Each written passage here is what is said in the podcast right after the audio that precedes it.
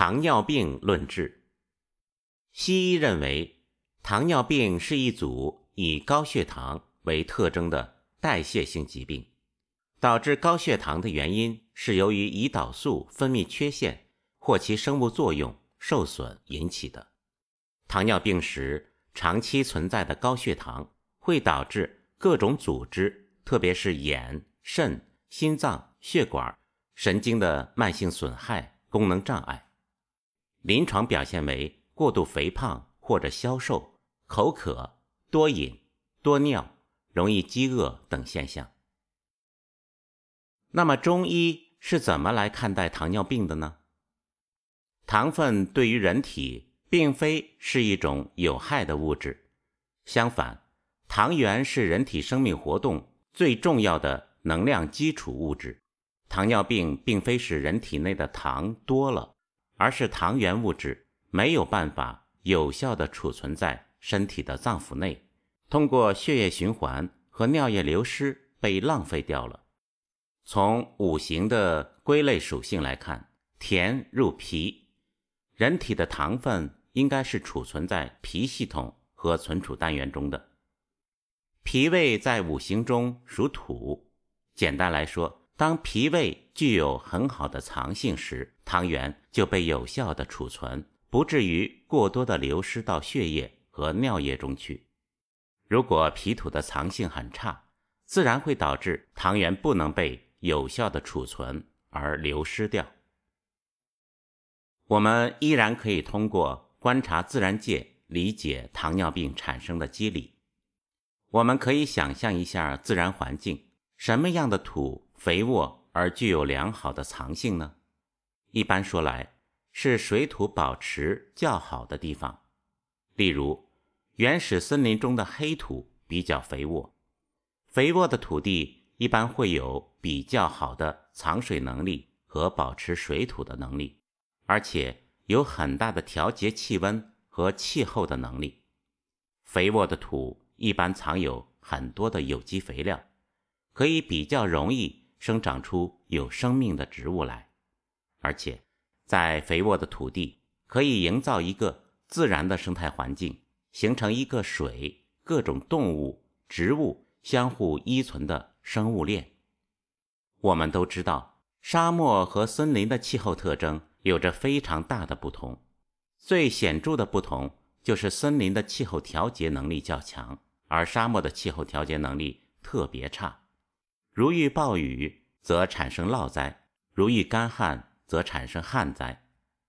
森林不仅有较强的气候调节能力，而且还能产生很多果实和能量，以供养地球的动物。导致肥沃的土和贫瘠的土的根本原因在哪里呢？很显然，是有没有木。脾胃就是我们人体的土。肝就是人体的木，关系是木克土。所谓的克，并不是一个贬义词，而是一种制约和相互依存、平衡的关系。例如，只有有了树木，水土才可以有效的被控制和保存。但如果有限的土地上生长了过多的植物，则土地又会贫瘠而失去平衡。这种关系。是土需要被木克，但又不能被克制的过分。这种关系就是人体肝和脾的关系。脾胃是人体的土，脾胃只有经过肝木的正常疏导，才会变得疏松和有营养。疏松的脾土具有较好的藏水能力和消化转化能力，可以把摄入的食物转化为能量物质。以提供给生命活动使用。顺着土的特性，从糖尿病发病现象来看，糖尿病病人在中期会出现一种三消的现象，就是消渴，嘴巴总是感到渴，多食而消瘦，多尿的现象。从直接原因来分析，是脾土贫瘠、沙漠化的体现。脾土沙漠化后。身体不能保存住水分，而口渴又多尿。脾在六经系统中属太阴，是主管人体津液最多的脏器。如果脾土虚弱了，太阴系统中主管的津液也就亏虚了，脾阳调动脾阴的能力也会不足。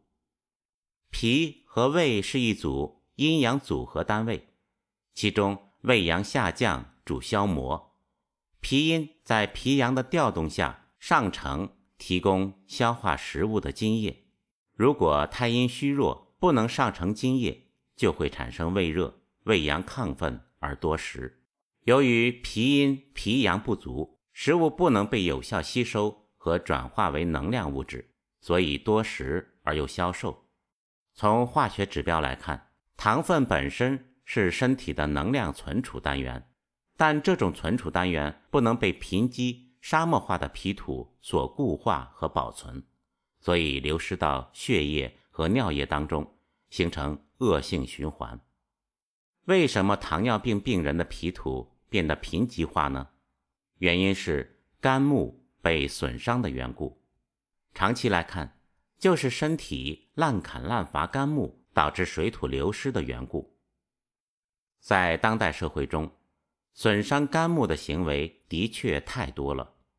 例如，过分消耗视力，肝开窍于目，眼睛能看是得益于肝提供能量滋养的缘故。过分的消耗视力会过多消耗肝的能量，怒气、各种辐射以及现代社会制造的很多食品中的化工元素都会极大的损伤肝系统。糖尿病的后期往往会出现失明和四肢溃烂导致截肢的现象。为什么会出现这样的现象呢？这是一个木和土。相互影响的结果。当脾土贫瘠到一定的程度时，木再也不能从土中生长出来，肝开窍于目。当肝木衰败时，自然不能继续为眼睛提供能量滋养，眼睛会因为缺乏能量的滋养而导致组织萎缩。当肝木继续衰败时，脾土就会板结而缺乏营养。不能再运化食物而为身体提供能量。当身体失去充足的能量供养时，位于四肢末梢的组织就首先溃烂坏死。因此，从中医的角度来看，糖尿病就是一个生态系统被严重破坏的病。古代得糖尿病的人少，现在越来越多。人是自然的产物。导致糖尿病发病升高的根本原因是污染越来越严重，生态系统被破坏的越来越严重。治疗的根本在于再次借助自然界树皮草根的力量，植树造林，恢复起人体的生态系统。因此，糖尿病病人往往需要长时间的治疗和恢复。导致糖尿病的。直接原因是太阴虚损。当太阴虚损后，能量不能有效转化和储存，少阴和厥阴就会虚损。长期以来，三阴都会不足。当三阴不足，不能有效支撑三阳系统时，人体所有的生理功能和抵抗力都会下降。与高血压类似，糖尿病也常见肥胖。和瘦弱型两种类型。对于肥胖型患者，治疗的第一阶段应该以驱水和调动脾阳、肾阳为主，可用真武汤、附子理中汤加茯苓等思路。驱水和振奋脾肾阳气都会损耗精气，应该同时考虑填补精气的山药、瓜蒌根、党参等生津止渴的药物。对于肾气还不太亏虚，可用桂枝真武汤宣通太阳系统，加大驱水的能力。对于肾气比较虚弱的患者，根据仲景先里后表的原则，应从少阴和太阴入手。白术是糖尿病患者经常使用的药物，白术可填补中土，对水液有双向调节的作用。身体内水邪过多，可用白术强土固水；太阴津液不足，可用白术固土留住水分，进而转化为津液。仲景在《金匮要略》中用白术来治疗便秘，正是基于白术双向调节的作用。过去形成的思维定式认为糖尿病是气阴两虚，火神派兴起后认为是阳虚。从阴阳互为统一的观点来看，任何长期虚损性的疾病均存在阴阳两虚的情况。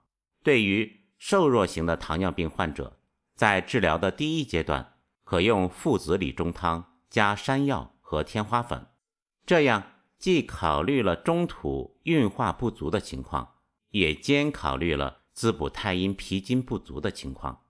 用山药和天花粉滋补津液，益肾添精。天花粉和山药两味药皆入肺经，可从上至下到无根之虚火下降前行，收纳到坎水之中。也可以根据肝气的疏达程度来考虑。使用五味子这味药，五味子酸能补肝，同时可滋补肺肾的精气。不足之处是收敛之性较强，影响肝气的生发和宣通。如果气化能力不足而口渴严重，也可以根据情况增加黄芪等加强气化能力的药物。糖尿病一般也存在。少阴精气不足的情况，可根据治疗的阶段使用桂附地黄丸等填补肾精的药物。糖尿病是一种需要长期调理的疾病，可选择从治疗太阴入手。肥胖型的患者多因脾虚不能治水而痰饮水邪泛滥，瘦弱型的患者多因脾虚不能存水而阳气和津液亏损。从生活经验来看，瘦弱的患者多半伴随厥阴郁结不足而上热下寒的症状，也需要考虑厥阴郁结和肝血不足的问题。护持阳气、保存津液，是仲景治疗所有虚损性疾病的总纲。治疗中应该观其脉证，知犯合逆，要明白阴阳一体。阴阳互根的机理，不可滥用心燥之药，也不可误用滋腻泻火之药，应把握慢性病形体和功能皆有损伤、阴阳均不足的特点，来分阶段实施治疗的思路。